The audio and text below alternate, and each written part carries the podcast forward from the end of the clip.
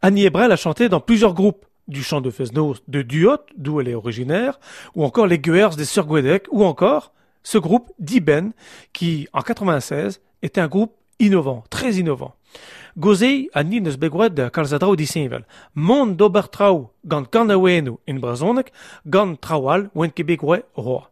Gis, mont de gant gant ar famil Chemirani.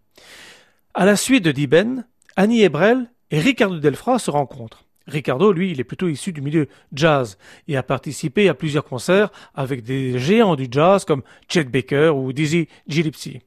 Peza zo suezus, ar jazz e, a galag Ricardo do barnaudegez gant music breaks, hag ar bloavez eiz a pevarugen en imga vara gant Jacques Pellen.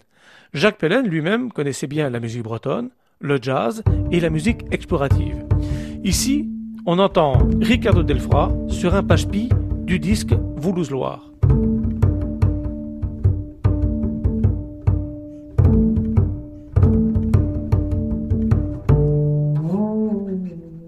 Et pendant dix ans, Annie Ebrel et Ricardo Delfra ont parcouru les scènes mondiales dans ce même registre de jazz, de musique traditionnelle ou de musique nouvelle.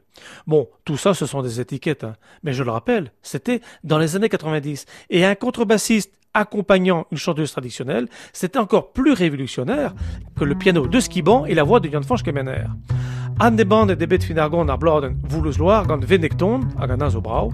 On va entendre ici un extrait de la noce, une chanson du Pays pour l'être qui a été popularisée par Steven.